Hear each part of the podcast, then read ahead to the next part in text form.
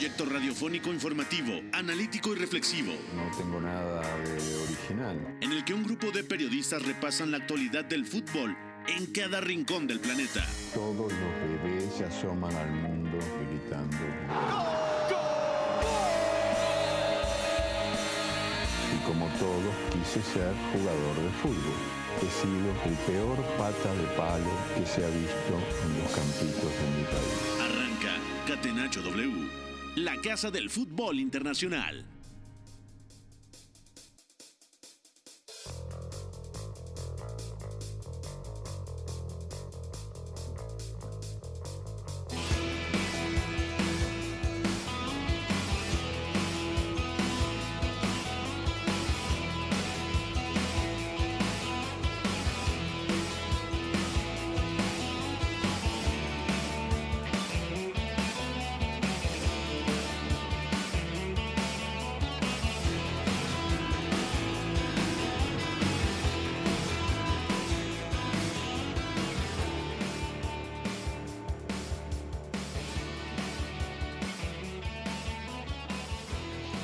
Cuatro de la tarde con seis minutos. Pónganse cómodos. Bienvenidos a Catenacho W a través de W Deportes 730 de AM. Soy Pepe del Bosque y es un placer saludarlos. Mucha información alrededor del mundo, mercado de transferencias y también ya comenzaron algunos partidos importantes eh, de cara al próximo curso. Además, la primera ronda previa de la UEFA Champions League ha terminado. Hoy platicaremos un poquito cómo concluyeron estos encuentros y por lo pronto saludo a toda la mesa de Catenacho W.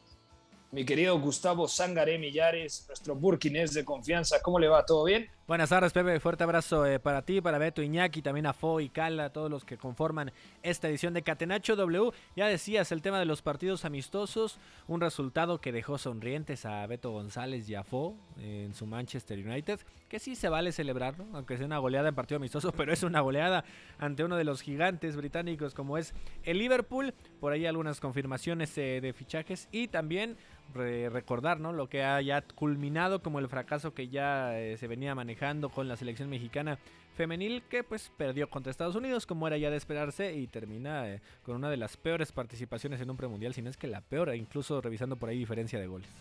De acuerdo, en este momento también se está disputando la, la Eurocopa femenina, está muy interesante, platicaremos más a fondo si nos da tiempo el día de hoy cómo se han desarrollado algunos encuentros. Ayer, por ejemplo, Inglaterra, goleada sorpresiva contra Noruega, que es una potencia en esta rama. Entonces me parece increíble lo de Inglaterra contra Noruega. Gustavo Millares, también está Iñaki María desde Segovia, España. ¿Cómo estás, Iñaki? ¿Todo bien, ingeniero?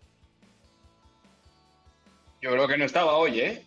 Yo creo. Ah, no, de hecho dijo que no, que no iba a venir. Tienes toda la razón. Beto, ¿cómo está, profesor? ¿Todo bien? Todo bien, Pepe, gracias. Abrazo para ti, para Gus, a toda la gente que nos está escuchando.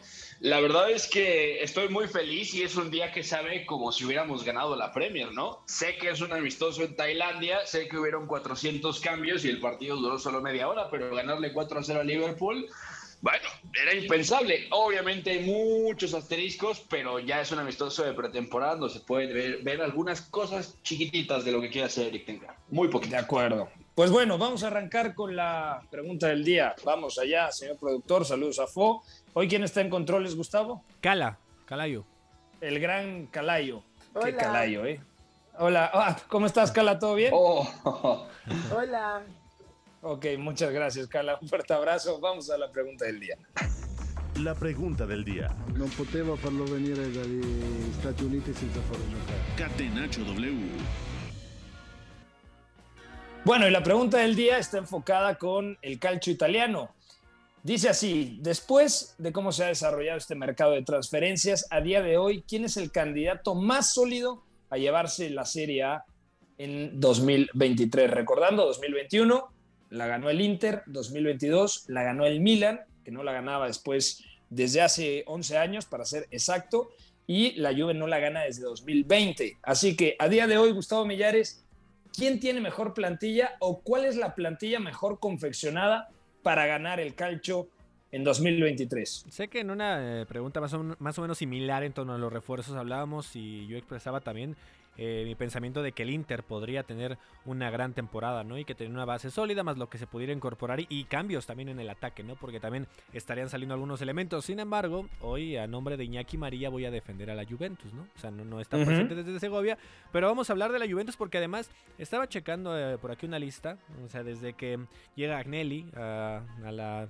dirección, presidencia de este equipo eh, como tal, todos los eh, refuerzos a coste cero que han tenido, ¿no? Y vamos desde Paul Pogba en esas épocas de 2012, eh, también pasando por ahí incluso por Nicolás Anelka 2013, el tema de Llorente, igual en el mismo año, Kingsley Coman, todavía entiendo que cuando era un jugador mucho menos estable, mucho menos sólido, pero si te vas así, repasas también por ahí a dirá Neto, el tema también de Dani Alves en su momento, es decir, logran reforzarse, digamos, si no con tanta calidad, porque le dudan un poquito a lo regular que puede hacer Pogba, que yo sí creo que puede hacerle muy bien a este equipo, aunque hay algunos incrédulos eh, por ahí siempre, de alguna manera, llegan jugadores que pueden pesarte. A lo mejor sí en la etapa final de su carrera, como también va a ser el caso de Di María, pero creo que puede ser un equipo muy sólido porque de por sí ya tenía algunas incorporaciones. Entiendo que por ahí la lesión eh, de Chiesa puede pesar un poquito. El tema de las bajas, que también lo de Dybala no sabemos cómo pueda pesarle, que a pesar de las lesiones, siempre era un jugador que, que estaba ahí y aparecía y lo hacía de buena forma, ¿no? Incluso con goles, aunque estuviera algún tiempo inactivo, regresaba y lo hacía con calidad. Creo que la Juve puede tener un gran torneo y el tema de, de, Allegri y la forma en la que va confeccionando este equipo acompañado de algunos jóvenes, el tema de Locatelli muy sólido en el medio campo, puede, puede tener un buen torneo la Juve. Yo tengo dudas.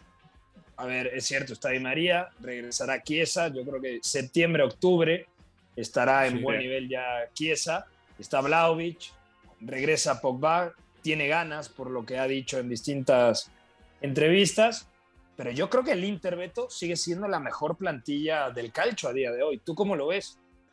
Yo estoy de acuerdo contigo en eso. Al final estamos hablando de una plantilla que tiene básicamente siete atacantes para dos plazas. O sea, eso es una cosa absolutamente de locos.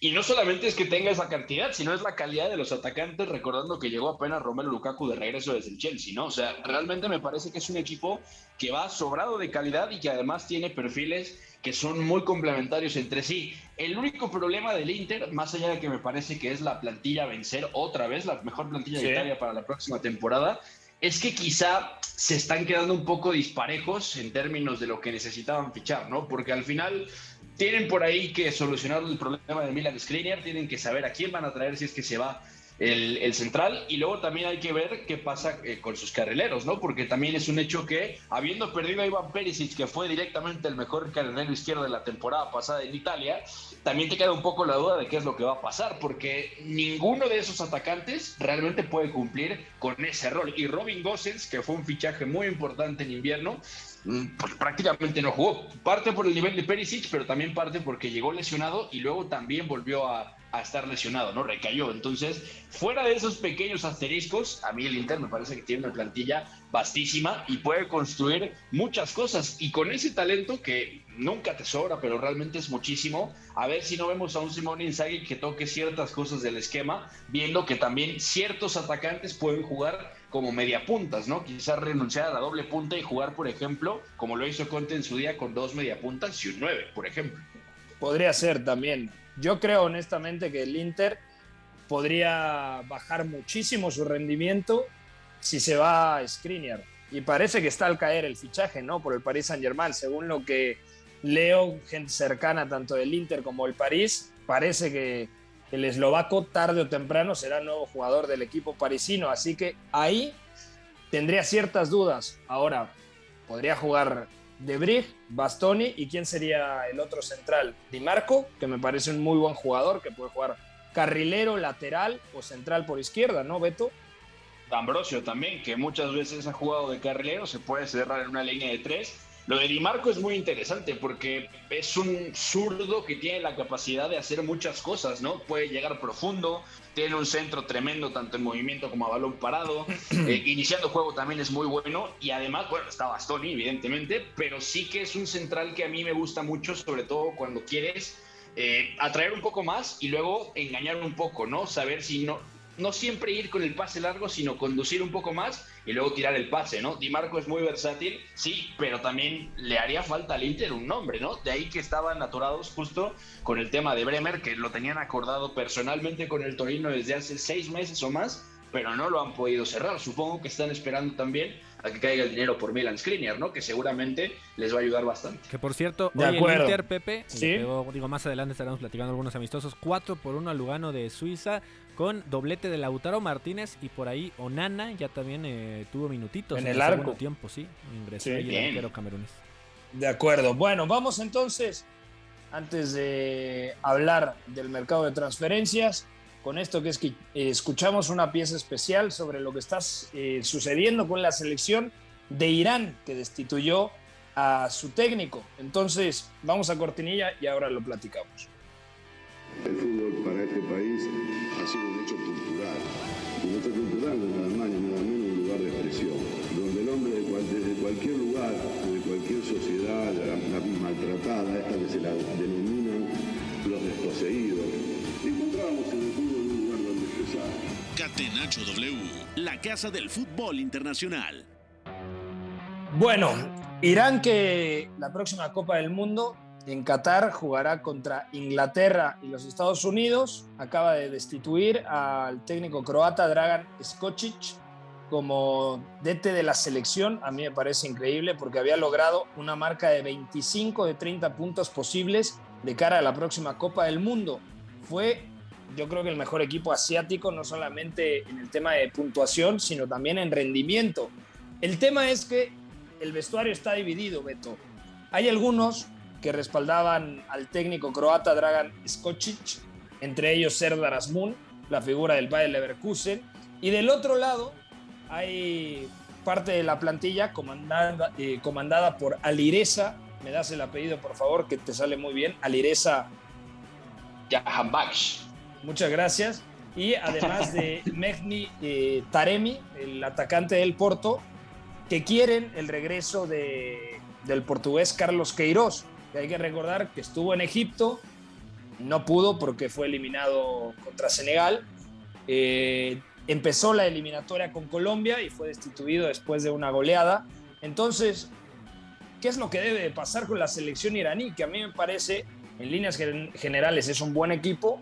Tampoco va a ser la sensación, creo yo, en Qatar 2022, pero que sí tiene una pareja de atacantes, una dupla ofensiva brutal con Taremi y con, con Asmun. ¿Qué es lo que debe pasar en estos momentos con Irán, Beto? Tienen que definirlo lo más pronto que puedan, porque es una selección que ha tenido una estabilidad tremenda desde que llegó Carlos Queiroz. O sea, el proceso de Queiroz duró siete años. O sea, eso es algo que tenemos que tomar en cuenta, porque realmente muchos de estos jugadores que llegaron a debutar hace años lo hicieron con Carlos Queiroz y ese proceso de Queiroz es el que los llevó a la Copa del Mundo, a esa fase de grupos en Rusia, ¿no? Una Irán que se quedó lejos de calificar, pero por momentos mostró muchos recursos en la pizarra, ¿no? Y básicamente con nombres pues, muy parecidos, ¿no? Yo, por ejemplo, voltearía a Leresa Bayrambat del portero, estaba también Sardar Azmoun, estaba Jahan Baksh, estaba Mehdi Taremi, en fin, o sea, habían varios nombres que ya conocíamos que estaban acostumbrados a eso. De hecho, Sí. después de que pasó Carlos Queiroz, Irán trajo a Mark Wilmots y Mark Wilmots justamente es famoso por esa Eurocopa con la que, con la que actúa muy bien eh, en su día eh, con Bélgica y luego también evidentemente cuando viene el recambio que sale porque viene Roberto Martínez, ¿no? No dura tanto tiempo eh, Mark Wilmots y es cuando llega Dragan Skocic, ¿no? Que lleva prácticamente dos años al frente y ha hecho esta eliminatoria tremenda. Y el asunto no es solo que el vestidor está dividido, sino que básicamente Asmun y Tadremi son como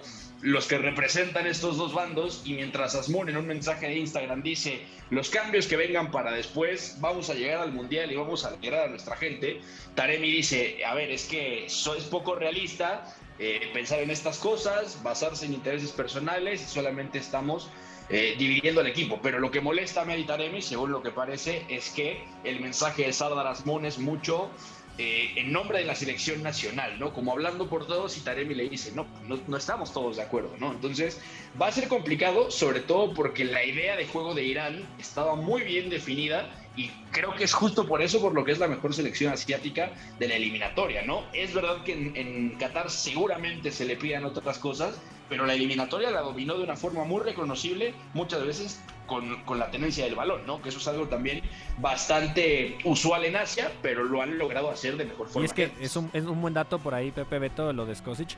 Llega en febrero del año 2020 y desde su llegada, partido oficial, según reviso ahorita todos los partidos, cayó solo en uno y precisamente fue en el, en el, penúltimo ajá, de, de, este proceso eliminatorio rumbo a, a Qatar contra Corea del Sur 2 por 0. Después cae también lamentablemente en lo que termina siendo su último juego eh, al mando de esta eh, selección eh, todavía el mes pasado ante Argelia 2 por 1 fuera de eso entendiendo también que a lo mejor los rivales a los que enfrenta comúnmente no son de tanto peso pero aún así o sea un, un digamos un recorrido interesantísimo. Además con defensas muy sólidas o sea en verdad si recibió partido por aquí Checo en cuatro gol perdón en cuatro juegos oficiales eh, fue mucho. Y, sorprende este tipo de circunstancias ya que clasificó a su sexta Copa del Mundo a Irán. El hecho de que haya pasado con esa solidez en la eliminatoria mundialista y en un grupo donde va a estar, eh, digamos, bastante bravo, ¿no? O sea, porque está Inglaterra, está Gales y está Estados Unidos. De acuerdo. Eh, ¿Algo más que quieran agregar o pasamos ya de una vez a la Liga Española Hola. y la información del Fútbol Club Barcelona? Sí, me, me, sorprende un poco, ya, ya decía un poquito Beto de la reacción de algunos futbolistas, el hecho de que no se dé ninguna eh, explicación siquiera mínima, ¿no? Se sabe que el vestidor estaba roto, como también lo comentaba por ahí eh, fuera del aire Iñaki María, pero eh, una, un, romper un proceso así, o sea, yo creo que terminas sí. por, por eh, incluso, incluso quebrantar más el vestidor, o sea, porque la mayoría seguramente, o por lo menos la mitad, si es que estaba muy dividido ese aspecto, no va a estar de acuerdo con una circunstancia así y entonces te va a pesar obviamente en el ambiente, en lo anímico, en partidos que de por sí eran complicadísimos a pesar de que se hubiera mantenido ese proceso, los partidos no eran sencillos, ¿no? Y iba a estar peleando ahí a lo mejor con Estados Unidos, con Gales por tratar de, de asegurar ahí un segundo puesto, donde ahora es todo muy complicado, no sé, replantear demasiado en muy poco tiempo.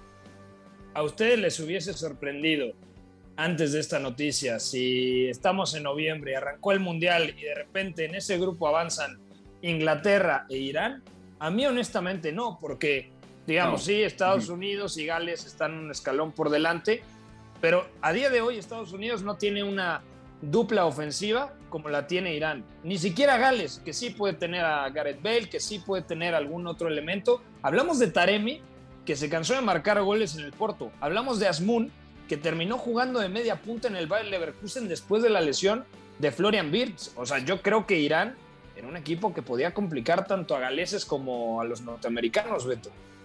Sí, porque tiene recursos para jugar a varias cosas. Decíamos que la eliminatoria la resuelve como la resuelve, prácticamente con el máximo de puntos, dominando a través del balón, ¿no? Y el único partido que termina perdiendo, ya decía Gus, es justamente el 24 de marzo, con la gran asiática en este momento, que es Corea del Sur, y que además tiene una idea de juego pues bastante similar en ciertas cosas, ¿no? Era el único rival que realmente tenía, es de verdad que pierde, pero lo demás lo domina, lo hace muy bien, prácticamente no concede goles y además es un equipo muy bien formado, ¿no? Ahora puede hacer cosas diferentes que en 2018, porque esa Irán de Carlos Queiroz dependía de vivir muy abajo y además toca un grupo que era muy bravo, ¿no? Estábamos hablando de España, Portugal, de Portugal España y Marruecos y Marruecos eran selecciones que también quizá tenían más calidad en ese momento y tenían ideas de juego que a lo mejor los ponían en aprietos, ¿no? Así que seguramente tenía, tiene ahora mismo para hacer más cosas. Y además hay una cosa importante que quería yo decirles, ese mensaje que da Sardar Azmoun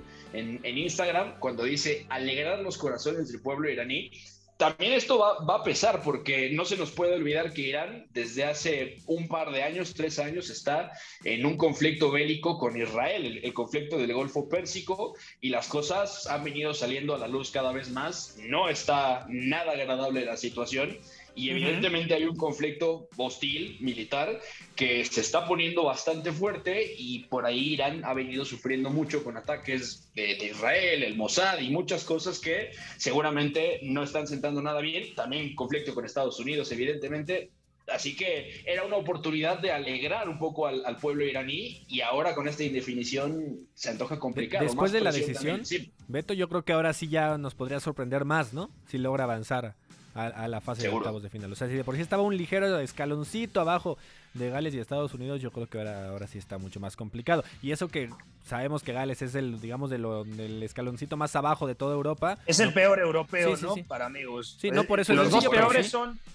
Polonia, yo creo que es Gales y Polonia, los dos eh, equipos, digamos, más limitados de Europa. O sea, que eso no quiere decir que no puedan acceder a octavos de final, ¿no? Y mientras la generación estadounidense que puede tener su primera gran prueba, que a lo mejor les puede quedar grande el mundial a algunos, aunque ya tengan, digamos, cierta estabilidad europea, puede ser de las esperanzas, ¿no? Para Gales y para Irán, para que esto se, se quede nivelado, porque si también eh, logran llegar a un nivel de madurez de juego, por lo menos en esos partidos importantes, pues yo creo que Estados Unidos incluso podría estar arriba de Gales y ahora que no se lesione ninguna figura iraní, ¿eh? Porque ahorita como estamos viendo roturas de cruzado, lesiones de gravedad, cuidado, ¿eh? Si eso llega a pasar, que ojalá no, muy complicado también. Vamos a ir a una pausa al regresar, hablamos de toda la actualidad en Italia, en España, en Inglaterra y ojo, eh, de buena fuente me han hablado, me dicen Orbelín Pineda jugará en Grecia con el AIK de Atenas, de hecho ya lo comentó el presidente del Celta de Vigo, dijo que va a préstamo sin opción de compra y con un estratega que ya lo tuvo, es decir, Orbelín Pineda, mañana parece que lo van a hacer oficial, jugará en el AEK de Atenas con el pelado Almeida, técnico que lo tuvo en las Chivas Rayadas del Guadalajara. Así que pausa y regresamos debe ser también la consecuencia de una superioridad moral, no solamente futbolística. Si en el triunfo no están implícitos los recursos, si los recursos nos dan igual, estaríamos dándole a la sociedad un mensaje terrible. Somos la resistencia. Catenacho W, la casa del fútbol internacional.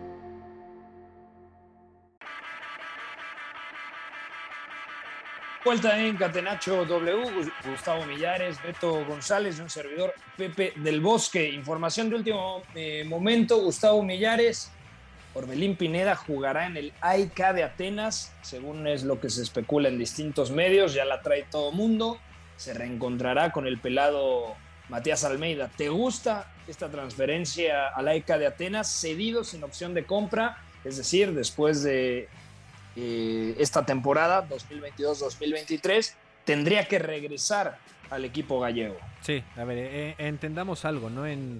Si se quedaba en el equipo español, en el equipo gallego, no iba a tener eh, muchos minutos. O sea, es más, yo veía ya complicado siquiera que fuera uno de los revulsivos inmediatos. O sea, que fuera la opción A, B o C de la banca, yo creo que ni así lo veíamos. Y puede tener paciencia un futbolista mexicano. Digo, esto puede ser debatible o no, de acuerdo a las necesidades, de acuerdo a la edad, a la proyección y demás. Pero en este semestre no.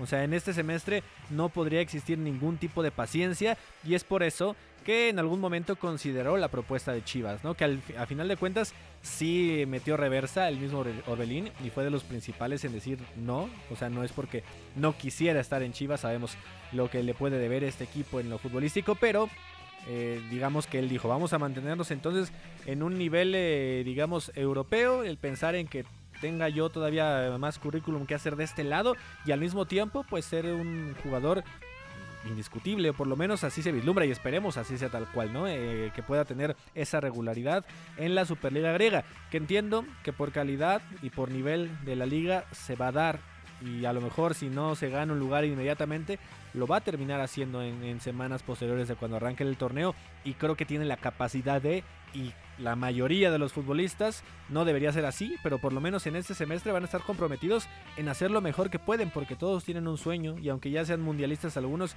claro que quieren estar al máximo nivel pensando en la selección, en este caso mexicana, yo creo que hace bien eh, en quedarse en Europa y en un equipo donde fuera a jugar. Tampoco a lo mejor podría haber visto mal lo del estándar de Lieja, pero eh, la de Atenas creo que le puede dar un nivel en un equipo que aspira a ser protagonista en la liga o por lo menos estar en el top 5 ¿no? al final de una clasificación. Tampoco es una mala plantilla.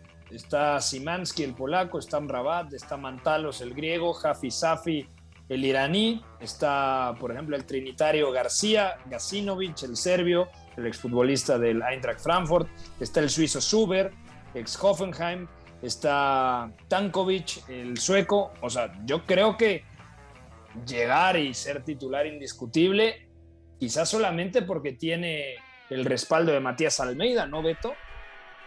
Seguramente, pero mejora la plantilla también. De hecho, en el centro del campo también está Grigor Krijoviak, este es futbolista del París, del no, Sevilla. No, pero estaba cedido. Él regresa al Krasnodar. Tienes toda la razón, regresa a Rusia, cedido con el Krasnodar, estaba cedido justamente en Grecia, pues con más razón mejora la plantilla, ¿no? Realmente Orbelín es un futbolista que puede dar bastante, sobre todo si pensamos que puede ser media punta, interior e incluso extremo, si, si dependes de un plan donde lo quieras usar entrando de banda hacia el área, ¿no? Realmente me parece interesante y además es una plantilla que en general viene de entrar a la ronda de, o está en este momento en la ronda de campeonato de la Liga Griega, recordando que hay una parte, los primeros seis, después de 26 juegos entran a la fase de campeonato, que es una mini liguilla, y ahí se cumplen los 36, 38 partidos y los demás juegan eh, básicamente por, no descender, ¿no? O sea, el, la, ECA de Atenas viene siendo uno de los cinco o seis mejores equipos de Grecia, tampoco está nada mal y habría que pensarlo como un trampolín, sobre todo por lo que representa estar con Matías Almeida, que realmente fue el nombre que lo hizo explotar de, de forma definitiva después de salir del Querétaro, ¿no? Fue ese fichaje de Chivas que prácticamente terminó de embonar ciertas cosas en ese equipo campeón, ¿no? Me parece que va a sumar y me parece sí que puede tomar los minutos que necesita para meterse a Qatar. No es que estuviera en duda, pero en mejor forma va a llegar seguro y eso lo va a necesitar el Tata Martín. Es que vislumbrarlo como titular al momento, a como venía desempeñándose o con lo poco que venía desempeñándose, yo creo que lucía imposible, ¿no? No digo que con esto pueda afianzarse en una titularidad porque sabemos eh, cómo a veces el, el, Tata se casa con un parado táctico y demás, pero sí en que cuando volteas a la banca eh, y veas a Orbelín o veas a Laines, tengas esos elementos dinámicos que te rompan, sea por el carril interno o por las bandas, en el caso de Laines, ¿no? que también se le puede dar en, los dos aspectos. Pero te hago una pregunta, Gus. ¿Qué le convenía a Orbelín Pineda? ¿Ir cedido a Laica de Atenas o regresar al fútbol mexicano? Sí, si lo vemos específicamente en este semestre por el Mundial, yo creo que sí convenía aún más regresar a Chivas, donde iba a ser un total referente y donde iba a ser uno de los jugadores más mediáticos y, figuras de la liga, ¿no? Dependiendo del nivel que, que, alcanzara. Yo creo que ahí Orbelín niveló un poquito y trató de sacar un equilibrio de decir, ok, voy a un equipo donde voy a jugar mucho más que en el Celta de Vigo y al mismo tiempo me mantengo en Europa, me mantengo en el radar. Yo creo que por, por la mente del futbolista mexicano sí pasa en muchos momentos el decir, es que si me regreso al país así no le pertenezca la carta como tal a Chivas, es difícil que alguien de Europa de un nivel un poquito superior, por más eh, buen nivel que muestre en Guadalajara, pueda voltear a él, ya sabiendo que le costó ganarse un lugar en su primera etapa, ¿no? Independientemente de si fue culpa de él totalmente, si no recibió todas las oportunidades, yo creo que va por ahí, ¿no? Y e, es el equilibrio que encontró, me parece, Orbelín. No va a jugar competición europea, entonces se va a centrar en el AICA de Atenas. Yo creo que también de por medio el representante y Orbelín hablaron directamente con el entrenador. Y esto lo hemos platicado en reiteradas ocasiones, Beto. Si a ti te pide un estratega que ya te conoce, que sabe lo que puedes aportar, seguramente te va a generar confianza. Pero cuando llegó Orbelín Pineda al Celta de Vigo, el Chacho Coudet dijo, bueno, ¿y este de qué juega? ¿Quién es? No lo conozco. Incluso se hablaba de que el Celta se había portado muy mal con Orbelín. A ver, al final Orbelín es el que terminará ganando en, este, en esta novela, ¿no? En este capítulo, realmente Orbelín lo que quería era tener minutos, ganar rodaje para estar en la próxima Copa del Mundo. Y el Celta de Vigo dice, bueno, vete cedido, no te voy a vender, pensando en que también puede revalorizarse su ficha, ¿no? Sí, y un poco esto es culpa del Celta, porque esto pasa cuando un proyecto no sale bien, tú sales a buscar una oportunidad de mercado, al mercado, vale la redundancia, y luego te decides por un entrenador que termina llegando a la mitad de la temporada, porque no se nos puede olvidar que el Chacho Coudet llega justamente a la mitad de la temporada, ¿no? Es cierto que levanta al Celta, es cierto que también eh, el trabajo que, que, hace contra reloj en ese semestre es muy bueno, pero también es verdad que viene ese choque, porque justamente no es un jugador que él conozca, que haya pedido, es su obligación como entrenador saber qué tipo de jugador tiene, pero si él no lo pidió, si él no sabía que él quería usarlo para cierta cosa o él no fue parte de esa decisión, se complica bastante, que es justamente lo opuesto a lo que está pasando en el AEK con Matías Almeida. Lo conoce de México, él mismo lo escauteó cuando se lo llevó de Querétaro y siempre le quedó esa sensación especial que tenía con, el futbolista de Guerrero, ¿no? A mí me parece que eso es muy importante y eso también es confianza, pero también suma mucho en términos de revalorizar tu carrera, porque cuando un entrenador te pide, también los otros voltean a ver, es, bueno, este entrenador que le está viendo, ¿no? ¿Qué le conoce? ¿Cómo lo puede usar? Y cuando tienes esa idea como entrenador, ganas muchísimo, ¿no? Seguro el que gana es Orbelín y el Celta, el Celta gana de alguna manera, ¿no? Se saca también ese problema pero si el trato ha sido así con Orbelín, quizá cuando regrese tendría que plantearse que haya mercado, ¿no? Lo malo es que no juega Europa. Eh, ¿El trato realmente ha sido muy malo? O sea, ¿te parece que el trato ha sido malo con Orbelín Pineda o el tema es, si yo no te pedí como entrenador, yo no tengo la obligación de utilizarte? A mí me parece que se está victimizando mucho lo de Orbelín Pineda por el simple hecho de que no se había hecho hasta este momento lo que quería Orbelín Pineda. Pero yo como entrenador, si me pones a un jugador que yo no lo pedí y que a mí en el día a día no me llena el ojo, no tengo por qué ponerlo a jugar. Y yo como directiva, si no quiero venderlo, tampoco tengo que hacerlo. No sé si me explico. No, claro. Claro, pero también viene un poco ahí una fricción innecesaria con el entrenador. Por eso yo insistía con lo del proyecto. Recordamos que justo ese verano del 2019 fichan a Oscar García, el equipo estaba prácticamente acariciando el descenso, y Coudet entra en noviembre del 2020, revive al equipo y luego pasa la temporada completa, ¿no? Es, es, un trato difícil del entrenador, sí, que tiene razón, pero la responsabilidad la lleva el club. No lo quiere vender, de acuerdo, pero eso pasa cuando tú te anticipas a un proyecto que quieres empezar y además cuando acabas otro que no está saliendo bien, ¿no? Ahí me parece que hay una responsabilidad, sí, del club, el, el entrenador no está obligado, ¿de acuerdo? También se le victimiza mucho esto a Orbelín, sí, pero estas cosas no habría tanto por qué aguantarlas de alguna manera, ¿no? Hay que buscar siempre estar donde te quieren, ¿no? Que esa para mí es la clave del movimiento. Y yo creo que, que Orbelín sí es de esos jugadores que depende mucho el estado anímico, depende mucho lo cómodo que se sienta para que pueda explotar más sus capacidades. Y creo que no debería ser así solamente, ¿no? Porque no siempre vas a llevarlas de ganar, no siempre vas a sentir el respaldo. Creo que Orbelín es, así, ¿no? Y sabemos el carácter de Orbelín y que arma la se fiesta. fue gratis, Gus. Sí, además. Y, claro. y decía que arma la fiesta donde sea, y no estoy diciendo en el sentido literal. O sea, es, un jugador carismático que le gusta romper el hielo, que le gusta, eh, digamos, bromear demasiado. Y creo que también el hecho de que Matías Almeida esté ahí le va a ayudar demasiado. Yo sí creo que Orbelín puede romperla a escala, obviamente. No estoy diciendo nada top siquiera, pero a escala en el fútbol griego creo que le puede caer bien. Cambiamos de equipo, nos quedamos en la Liga Española. El Barcelona manda su oferta oficial por Rafinha a Leeds United. Los británicos aceptarían 58 millones de euros fijos más 10 en variables. El acuerdo está en los últimos detalles. Rafinha desde febrero dijo que quería ir al Barcelona. El Chelsea entró a la puja. El Chelsea se ha llevado en las últimas horas a Raheem Sterling. Y ahora el Barcelona parece que va a fichar a Rafinha. Y ya lo decíamos ayer. Esto abre un signo de interrogación para saber qué es lo que va a pasar, Beto, con Usman Dembélé, ¿no? Que teóricamente ya tiene un acuerdo con el Barcelona cobraría 40% menos de lo que cobró la última temporada, es decir, renovaría a la baja, pero renovaría por dos temporadas. Sí, de hecho ya entrenó y Usman Dembélé con el grupo. No aguantó más, fue al entrenamiento, ya participó, pero el acuerdo está cerrado y está en espera de que se confirme. Realmente está hecho y aquí lo interesante es de dónde está sacando el Barça el dinero, porque un, poco el, tema del día es, ok, nos dijeron que el Barça no podía fichar y ahora resulta que va a tirar prácticamente 68 millones de euros en un fichaje por un extremo y luego también quiere ir por Robert Lewandowski, a quien el Bayern ya dijo que no va a soltar por menos de 50. O sea, estamos hablando de más de 100 millones de euros de mercado para un equipo que hasta hace cinco días seguía diciendo que no sabía cómo lo iba a hacer, pero iba a intentar hacerlo. ¿Quién sabe qué están haciendo en las oficinas?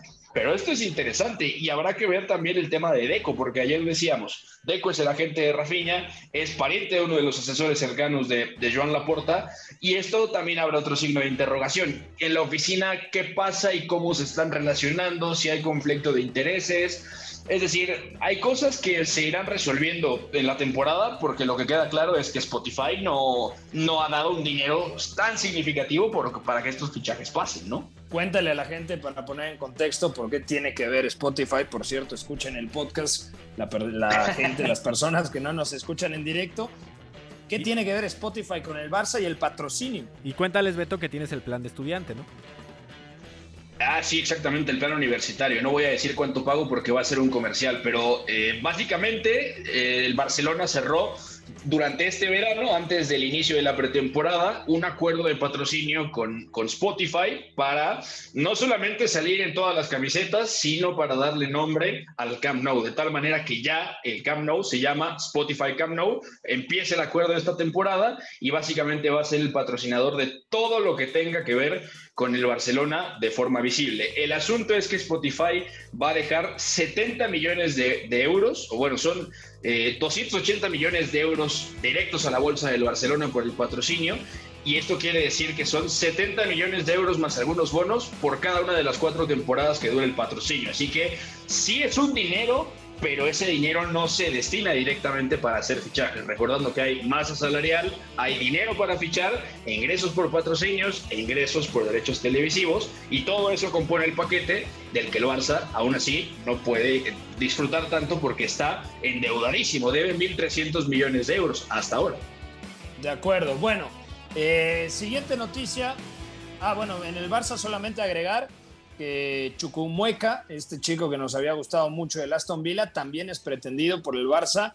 Chucumueca eh, termina contrato, si no mal recuerdo, en 2023. Por lo tanto, el Barça ya, ya levantó la mano y pretendería en enero hacer una especie de negociación con él para que llegara gratis. Otras noticias. Sí, falta, perdón, Pepe, ahí una renovación poco a poco y gradual en el medio campo, ¿no? De, de, la entidad catalana, entendiendo que Busquets no va a ser como tal eterno, y eh, que todavía puede rendir, yo creo que sin problemas, dos temporadas, tres temporadas más, pero de por sí no es el jugador más potente y nunca lo ha sido, ¿no? Es, es inteligente más no poder de los mejores cinco y nominal en las últimas décadas, pero tiene que buscar ahí algún cambio. Y lo de Rafinha, pues yo creo que mañana, según todas las noticias que circulan, ya estaría en tierras catalanas. Ahí está, gracias Gustavo. Lo último, el Atlético de Madrid interesado en Abuel Molina desde hace tiempo. Se dice que ya puso una oferta sobre la mesa. Esto lo reporta el diario español Marca. Y también, hablando de equipos españoles, el Real Madrid pone precio a Borja Mayoral. Dice, lo tasa en 10 millones de euros. También se espera que esta semana se consumen las salidas tanto de Takefusa Cubo como del brasileño eh, Renier de Jesús. Vamos ahora a la Liga Francesa. Ligue 1. Le centre et le but pour euh, l'Olympique lyonnais. Catenacho W. Bueno, Beto, ¿qué es lo que pasa con el Paris Saint-Germain? No tiene pensado invertir más de 40 millones de momento en Gianluca Escamaca del Sassuolo. También se habla que el West Ham explora la posibilidad de incorporar al atacante italiano, incluso involucraría a Armando Broya en la apuesta, pero también se dice que el Paris Saint-Germain no cuenta con futbolistas como Gana Gay, como Ander Herrera, como Giorgino Vainaldum, eh, entre otros futbolistas. Si me mencionas estos tres centrocampistas, yo creo que más de un equipo levantaría la mano, ¿eh? Sí, de acuerdo. De hecho, se pone más interesante porque incluso en los nombres que se están barajando como fuera, como descartes de Galtier en Francia, están diciendo incluso que Neymar vuelve a la lista, aunque ya habíamos discutido que se quedaba, y hay uno que es muy interesante, Leandro Paredes, que incluso parece que no lo va a querer Cristóbal Galtier, es parte de esa lista de 11 futbolistas, mm. y se está diciendo que a Leandro Paredes lo buscaría el Manchester United por en torno a los 40 millones de euros. ¿eh? Habrá que ver si eso sucede, pero es bastante interesante porque aquí el Paris Saint Germain tiene la disyuntiva de si paga esos 40 por Escamaca, que se ve complicado, no lo quieren hacer, el West Ham quiere entrar ahí, y ahí la otra alternativa justamente es Hugo Equitique, ¿no? que es uno de los delanteros más prometedores de la liga y es uno de estos futbolistas que dejó una temporada bastante, bastante interesante con el Stade de Reims, ¿no? Es un futbolista que casa mucho con ese tipo de scouting que hace Luis Campos, pequeños o futbolistas que son más modestos, que están apenas rompiendo y cuando los ve un director deportivo como este, los jalan por completo, ¿no? Sería una opción low cost, que además está emocionando mucho en Francia y les ahorraría varios millones al París si quieren hacer otros movimientos como el de Milan Skriniar, por ejemplo. De acuerdo. Bueno, eh, dejamos aquí el tema de la Liga Francesa. Vamos rápidamente a la Premier League. Premier League. Young United. To over the line. And Manchester United have the lead at Vicarage Road. Catenacho W.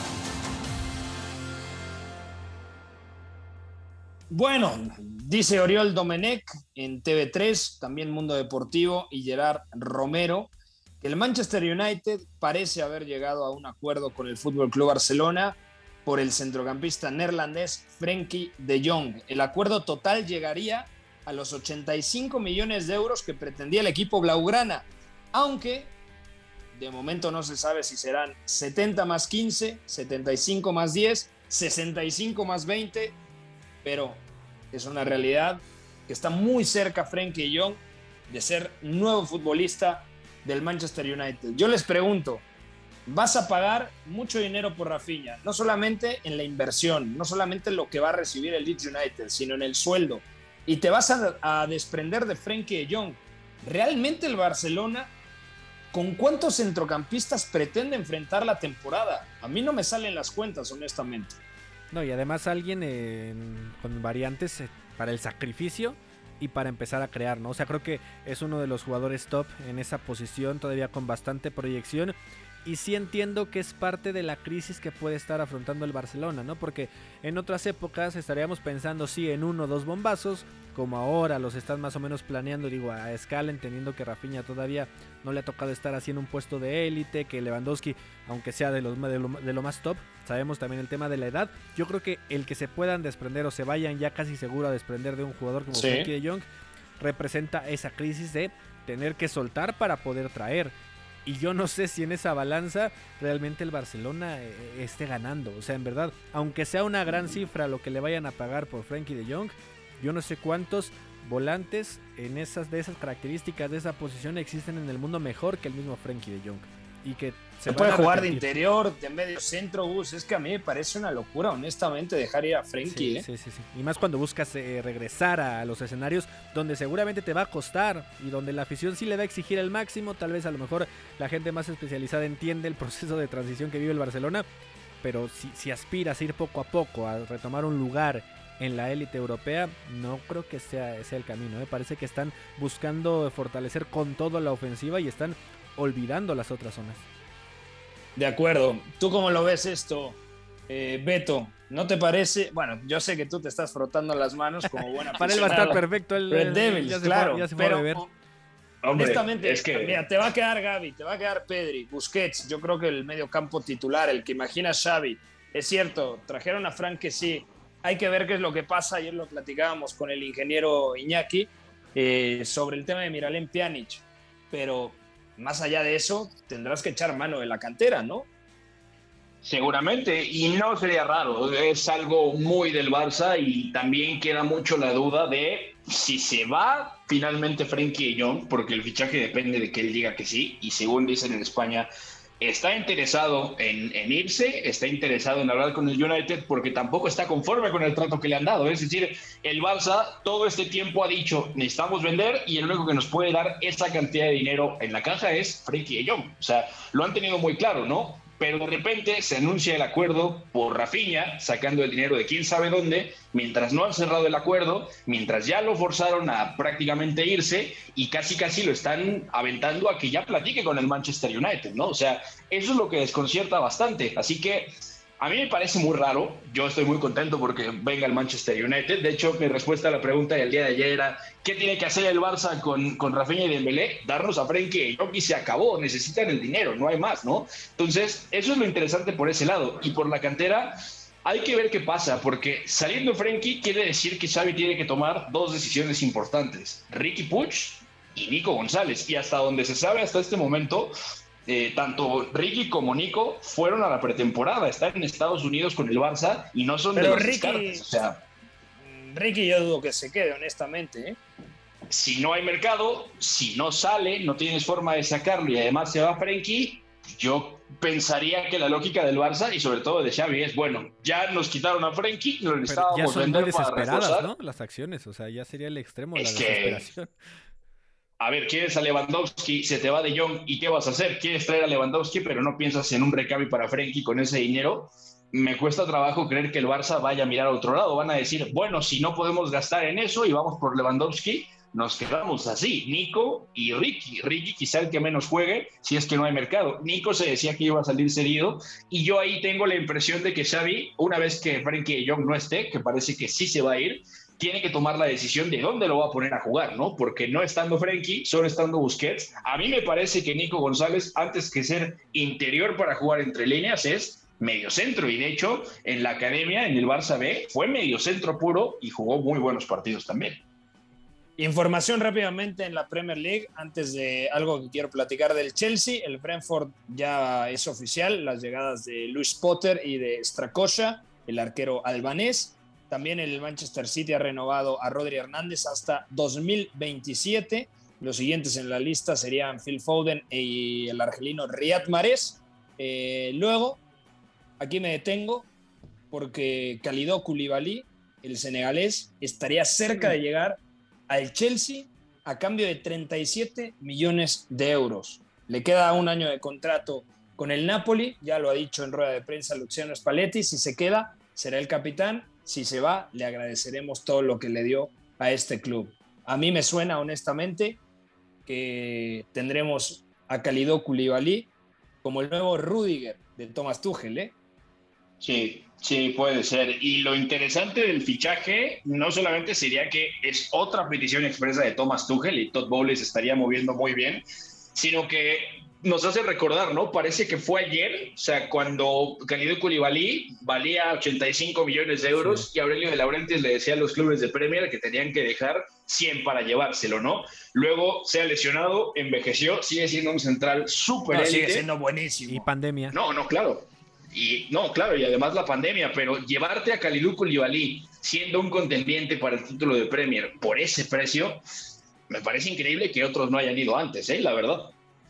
De acuerdo. Pues ya nos vamos, Gustavo. ¿Algo más que quieras agregar de la Premier? Mañana platicamos un poquito más. También se habla, por ejemplo, que el Chelsea levantó la mano por Serge Nabri, sabiendo que Nabri termina contrato también en 2023. Habíamos cuestionado el tema de cómo responderán los nuevos dirigentes del equipo de Stanford Bridge. De momento, me parece que lo están haciendo de forma espectacular, ¿eh? Sí, esta me parece que están llevando muy, muy bien el camino y los horizontes que están mirando también para reforzarnos. Fuerte abrazo, Pepe, de la Premier. Eh, recalcar el 4 por 0 del Manchester a Liverpool con goles de Sancho, por ahí Fred, Marcial. Y dentro de los 32 cambios, eh, también por, eh, por ahí marcó Pelistri, ¿no? Entonces ahí está en buen partido del United. Y también Rooney, por cierto, llega a la dirección técnica del DC United, ¿no? Donde jugó. Ahí estará. Bueno, ya nos vamos. Gracias a Beto, gracias a Gustavo Sangaré Millares. Mañana viene el ingeniero Iñaki. Soy Pepe del Bosque. Mañana más de Catenacho W en punto de las 4 de la tarde a través del 7:30 de AMW Deportes. Que tengan un gran día. Bye bye. Hay una relación entre la práctica del cuerpo que se expresa en las manos y el cerebro, pero el fútbol ha suprimido esto.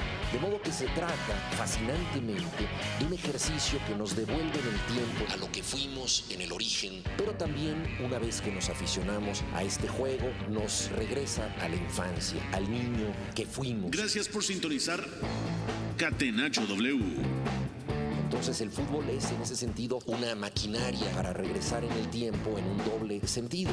Por W Deportes, la frecuencia del fútbol internacional.